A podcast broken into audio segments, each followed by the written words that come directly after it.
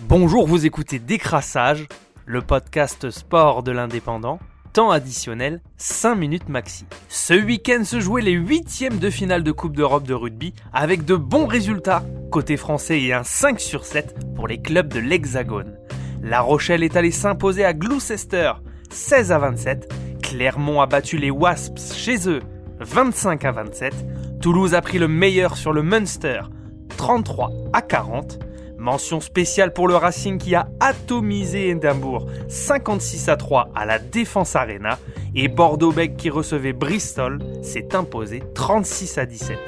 Seul le Loup s'est incliné face à Exeter 47 à 25, tandis que le match entre le Leinster et Toulon de vendredi a été annulé pour cause de Covid dans les rangs toulonnais.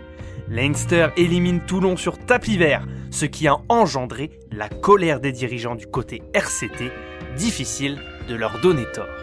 En Ligue 1, on jouait la 31e journée de championnat, un championnat toujours indécis qui promet un sprint final des plus intéressants, et ça fait des années que ce n'était pas arrivé. Les quatre premiers du championnat jouaient donc samedi, et à la surprise générale, Lille est venue s'imposer au Parc des Princes un but à zéro au terme d'un match abouti techniquement.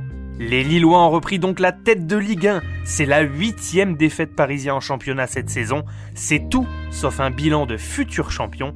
Neymar a même été expulsé à la 90e. Ça pousse également derrière avec l'AS Monaco qui est repassé un point devant l'Olympique lyonnais, qui a calé contre Lens un but partout.